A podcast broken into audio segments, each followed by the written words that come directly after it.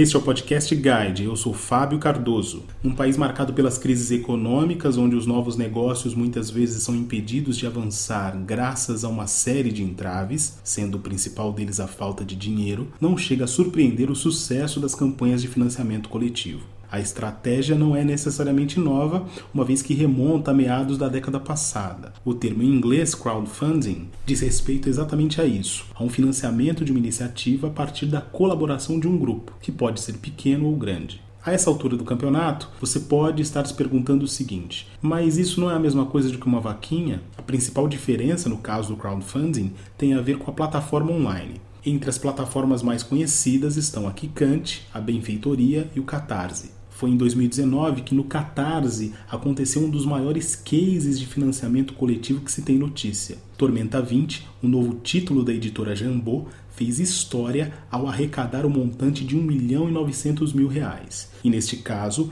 este é um número extraordinário. Mas o que é o Tormenta 20? Guilherme Deisvalde, editor-chefe da Jambô e um dos autores do Tormenta, é nosso entrevistado de hoje no Podcast Guide e conta pra gente o que isso significa esse jogo específico, Tormenta 20, ele tem uma pegada um pouco diferente, porque ele não é só um jogo de RPG, ele é um jogo comemorativo desse, dessa marca Tormenta, que ela está completando 20 anos, né? por isso o nome Tormenta 20. Ela foi lançada originalmente em 99 e desde então ela cresceu bastante, um, se expandiu para outras mídias. A gente tem romances, tem quadrinhos, tem jogos de computador. E quando a gente fechou 20 anos, a gente pensou que a gente tinha que fazer algo especial para comemorar essa marca, né? 20 é anos de publicação ininterrupta no Brasil é uma façanha mesmo. É, é difícil ter empresas que durem isso e ainda mais num mercado que a gente sabe que é frágil, que é o mercado editorial, o mercado de livros no Brasil. Inclusive a gente teve uma crise bem grande em 2018, né, com a falência de algumas das maiores redes.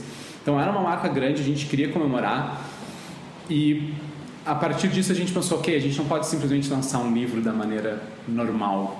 A gente precisa fazer algo especial. E a gente pensou que a gente só conseguiu chegar nessa marca de 20 anos por causa do público. Né? São os fãs que mantêm o jogo vivo. Então, nós pensamos que a melhor maneira de fazer essa comemoração seria junto com as pessoas.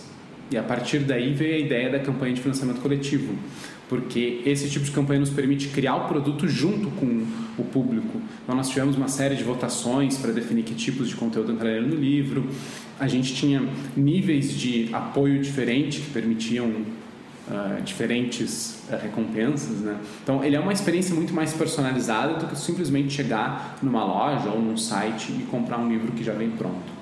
Os jogos de RPG conquistaram espaço e público nas últimas décadas do século XX. A despeito das inúmeras mudanças sociais e tecnológicas experimentadas no século XXI, o jogo ainda permanece com os mesmos pré-requisitos do século passado, ou seja, a disposição e a imaginação dos jogadores. Eu perguntei então ao Guilherme por que é que uma campanha como essa demandava tanto dinheiro por parte dos envolvidos. Ouçam só o que ele me respondeu. Bom, em primeiro lugar, sim, tu tem razão. Uh, o RPG ele é um jogo de imaginação, basicamente um jogo de contar histórias, né? Então, o que tu precisa é de um grupo de amigos e no máximo de papel, caneta e alguns dados para fazer o jogo não precisa de grandes recursos. Isso, inclusive, é uma das coisas que eu vejo como uma das grandes vantagens do RPG. Principalmente num país que a gente sabe que tem recursos uh, econômicos mais complicados, como é o caso do Brasil, né? não é um jogo que tu precisa investir para jogar. Tu compra um livro de 50, 100 reais que tu pode dividir num grupo inteiro e com isso tu consegue jogar por anos a fio. Então ele acaba sendo um hobby muito barato. Assim, 80 mil reais era o preço mínimo para imprimir uma tiragem bem pequena do livro. Então, na verdade, os 80 mil eles só cobririam os custos mais básicos da produção. Nós, se por um acaso a campanha tivesse fechado em 80 mil, a editora estaria colocando dinheiro no projeto. Quando tu produz um livro, o principal custo é o custo uh, da gráfica, né? o custo físico de efetivamente tu imprimir uh, a tiragem.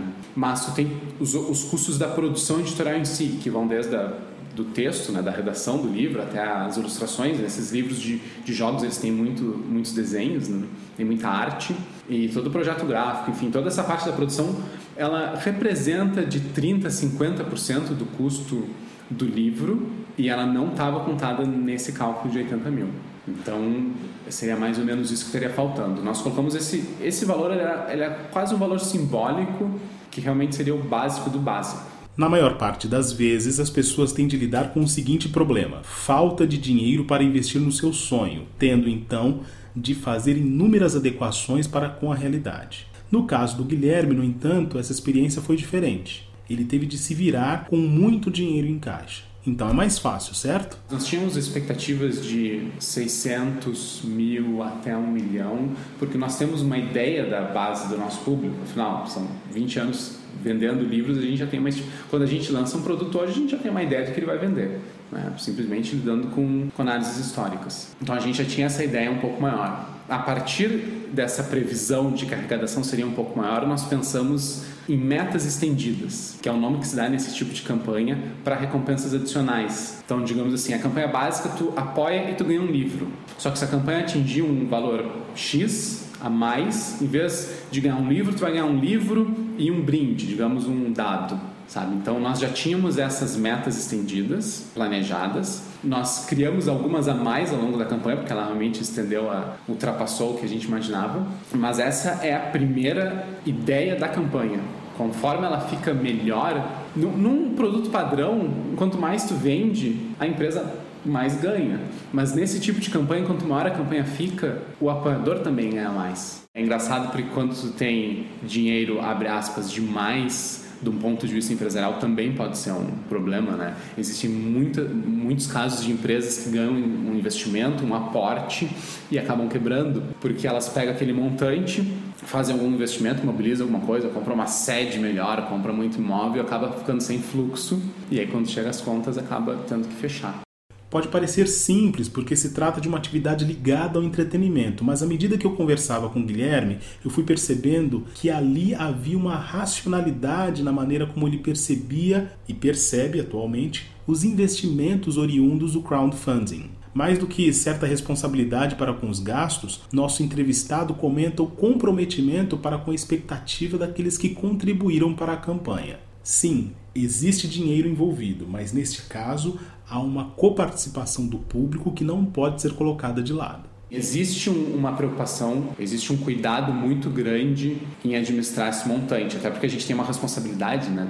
O, o dinheiro não foi nos. são doações para a campanha, mas o pessoal está esperando esse retorno das recompensas. Então não dá para simplesmente pegar o dinheiro do pessoal. A gente ficou brincando, ah, agora os autores de Tormenta vão tudo para o Caribe. Claro que isso é só uma brincadeira. A gente está, na verdade, trabalhando mais agora do que antes da campanha. Então, o, o que acontece? Aí é que entra a, a, administração financeira. E isso foi uma coisa que a gente viu durante a campanha. Teve muita gente que disse: ah, a campanha está arrecadando muito dinheiro então, a editora vai ter um lucro muito grande, vocês deveriam dar mais coisas para os apoiadores, ou esse tipo de comentário. Só que, na verdade, pela lógica da campanha, enquanto maior ela fica, menor a nossa margem. Um apoiador ia dar 100 reais para ganhar três brindes, três recompensas. Só quando a, campanha cresce, nós vamos dar mais recompensas pelos mesmos 100 reais. Então a nossa margem unitária ela diminui. Aí é que a administração financeira começa a ficar mais complicada do ponto de vista da empresa. Porque se eu tenho um montante para produzir um produto, o cálculo é simples. Agora, no nosso caso, nós temos um montante para produzir vários produtos. Então, tu tem que ter o, teu centro de custo individual bem calculado para de repente tu não gastar todo o dinheiro no livro e no nosso caso nós vamos fazer um curta-metragem, sabe, gastar todo o dinheiro no livro e aí faltar recurso para o curta-metragem. Tem que dividir bem esse dinheiro para garantir que a gente vai conseguir entrar, entregar tudo que prometeu. Esse tipo de campanha ela tem dois lados. Ela tem o lado racional, o, o apoiador está botando um dinheiro, ele espera ter um retorno na forma de um produto, mas tem o lado emocional que na verdade ele é mais forte. E aí nós temos tomar cuidado com duas coisas. Primeiro é manejar a expectativa do pessoal. Ah, a campanha arrecadou muito dinheiro, mas não necessariamente o livro vai vir folhado a ouro, com capa de couro ou qualquer outra coisa assim, porque justamente isso que eu estava falando. Enquanto mais nós arrecadamos, menor a nossa margem unitária. Então, tem coisas que a campanha vai nos permitir fazer, por exemplo, nós aumentamos o nosso orçamento de arte do livro. Ele vai ter mais ilustrações, vai ter mais artistas trabalhando, ele vai ser um livro mais bonito. Então, claro que tem coisas que vão melhorar a qualidade mas a gente tem que explicar para o público que também não é dinheiro infinito, né? não vai ser tudo as mil maravilhas. Mas o que pega na questão emotiva é o contato com o público, sabe? a gente não pode fechar a campanha. A campanha ela durou de maio até julho. Ela terminou uh, dia 9 de julho. A gente não pode chegar dia 10 de julho e terminar a comunicação com o público ah, vocês já fizeram a parte de vocês que era dar o dinheiro. Não, a parte do público é se envolver com o projeto. Então nós temos uma série de, de atividades que nós fazemos com o público, nós mandamos prévias do livro nas comunidades online, o pessoal lê, dá o seu feedback, dá o retorno, ah, gostei disso, não gostei disso. A partir disso a gente vai fazendo ajustes no conteúdo. Com isso o público já entende o que ele vai ganhar, já começa a ver aos poucos o produto sendo construído e, e tu mantém esse contato com, com o pessoal, né? Isso é o mais importante. Pode-se afirmar que o universo geek é parte integrante de uma pujante economia criativa que já não está mais para brincadeira. Isso porque os números são cada vez mais atraentes, como a experiência do Tormenta 20 tem mostrado. Se houver boa administração e um plano de negócios consistente, o que a gente tem a seguir são exemplos que valem muito. Falar sobre educação financeira, portanto, abre espaço também para que a gente possa conhecer histórias assim. Gostaria de fazer um comentário que é interessante, como as pessoas se, se surpreenderam no geral com o resultado da campanha, mas para nós que estamos nesse mercado não foi, como eu disse no início, a gente se surpreendeu também, mas não tanto assim, porque ele é um mercado maior do que parece, o mercado de jogos, como eu disse, o mercado nerd, geek, ele é um mercado grande. Para as pessoas, digamos assim, leigas, isso é muito surpreendente. Ah, quer dizer que tem milhares de pessoas que jogam um jogo de contar história e, e matar monstro? Sim, tem. É um, é um, hobby grande, é um hobby que já existe há muito tempo, o próprio Tormento, né, 20 anos. Sabe, esse mundo existe, ele é grande e agora a gente está chegando em, em, mídias mais tradicionais, mas a gente já está aqui há um bom tempo. O que nós temos é uma comunidade uma comunidade de fãs, de leitores e jogadores que é muito unida. Então, essa comunidade se reúne em lugares virtuais, né, redes sociais, e em lugares físicos também, em eventos, mas o, o, fato é que ela é muito unida, então rola esse senso de grupo, vamos todo mundo pegar junto e fazer um projeto. Mas ainda assim é possível tu conseguir esse tipo de engajamento em outros produtos. Por exemplo, ocorreu no, na mesma plataforma que nós utilizamos, o Catarse, uma campanha que era para um kit de ferramentas para arquitetura e engenharia.